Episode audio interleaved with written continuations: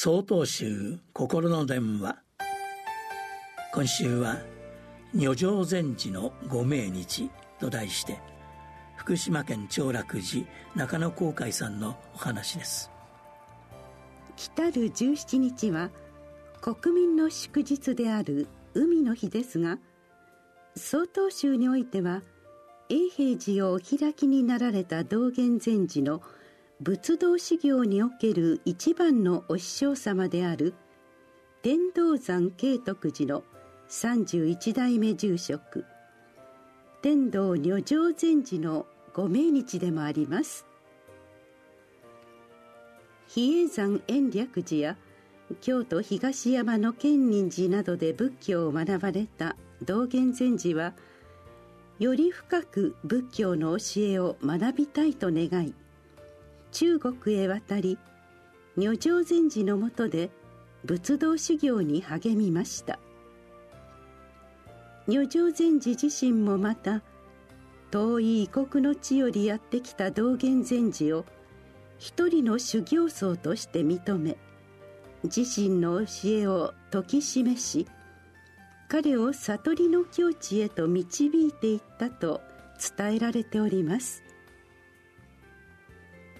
この二人の出会いと研鑽があったからこそ日本における曹洞宗の教えは今日まで脈々と受け継がれてまいりました。曹洞宗で読まれるお経首相儀の中には「今我ら祝前の助くるによりてすでに受けがたき妊娠を受けたるのみにあらず。愛がたき仏法に愛立てまつれりという一節があります。私という存在は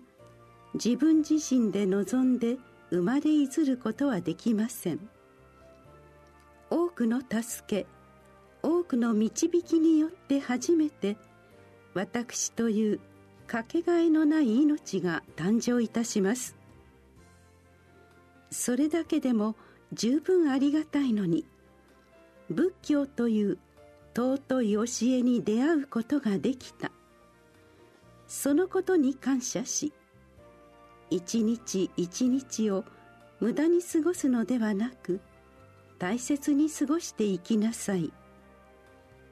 そのような意味が込められた一節です。道元禅師にとっての